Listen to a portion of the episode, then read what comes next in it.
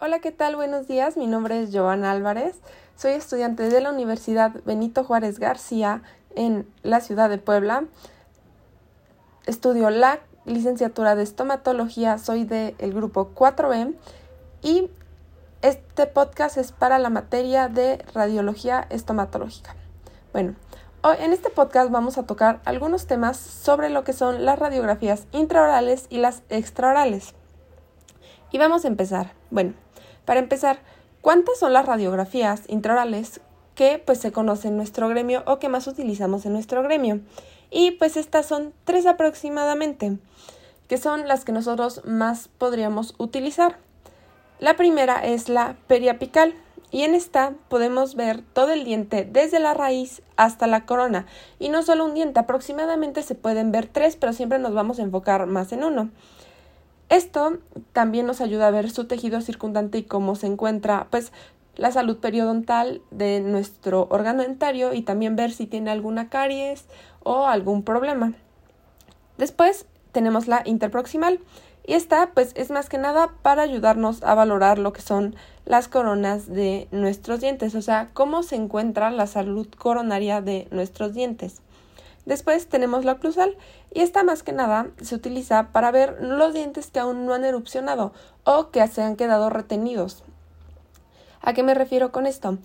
A veces, cuando somos pequeños, nuestros dientes no tienen la formación correcta y se quedan en lo que es nuestro maxilar superior, sobre todo los caninos. Entonces, este tipo de radiografías nos van a ayudar para esto. O también para ver cómo va el desarrollo de pues, los órganos dentarios de los pacientes pediátricos. Ok, ahora, ¿cuáles son las indicaciones para pues nosotros tomar una radiografía intraoral? Bueno, nosotros lo podemos usar en su mayoría para tres cosas, la prevención, el diagnóstico y el tratamiento. Esto con el fin de que la salud de nuestro paciente esté bien. Prevención, pues, por ejemplo, con lo que les había explicado de, pues, revisar cómo van erupcionando los dientes o cómo se están formando, si ya están formados o si ya están a punto de salir.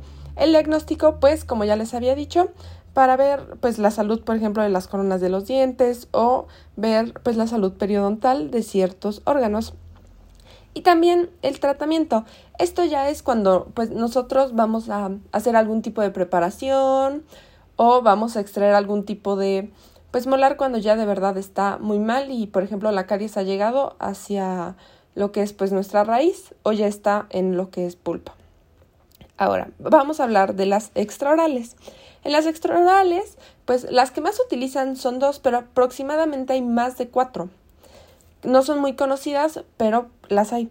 Ahora, ¿cuáles son estas radiografías? Las que más conocemos son, pues, dos, pero yo les voy a mencionar cuatro.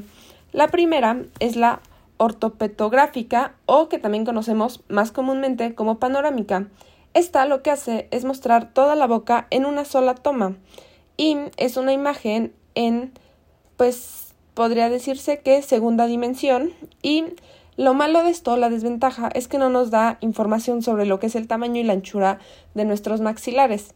Sin embargo, es muy utilizada para, pues, sobre todo cuando vamos a hacer una cirugía una extracción de terceras molares para ver si ya, pues, han erupcionado y están retenidas, como se los había dicho. Después tenemos la lateral de cráneo. Esta es una práctica que se utiliza más para lo que es la ortodoncia y esto es para valorar el crecimiento y la relación de pues nuestros maxilares. Esto con el fin de ver si ya son personas aptas o pacientes aptos para que se les realice este tipo de tratamientos. Y después tenemos las que no son tan conocidas, que solo son, solo voy a mencionar dos, aunque hay más. Son la de Waiters y la de Hertz.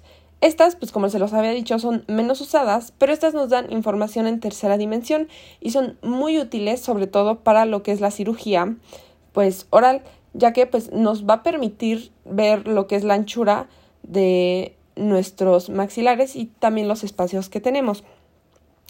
Después tenemos pues sus indicaciones, ¿no? O sea, ¿para qué nos sirven?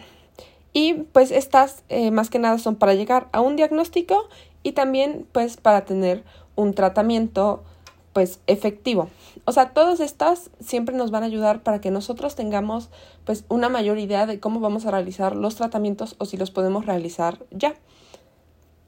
Ahora, para finalizar, vamos a dar una pequeña conclusión de por qué es importante en ciertas especialidades el uso de estas radiografías intra y extraorales.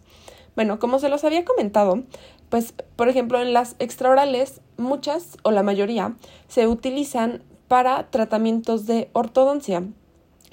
Ven que les había mencionado que también se podían usar para cirugía. Bueno, a veces en ortodoncia se necesita primero hacer una cirugía para que tengamos el suficiente espacio.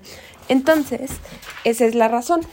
Y en las intraorales, pues se, es importante tenerlas también para el uso y pues para el manejo de ciertas prácticas, como lo son pues igual ortodoncia, porque como sabemos, cuando alguien se va a hacer un tratamiento de ortodoncia, no se puede pues evidentemente hacerlo si nuestros órganos dentarios tienen alguna caries o algún tipo de defecto.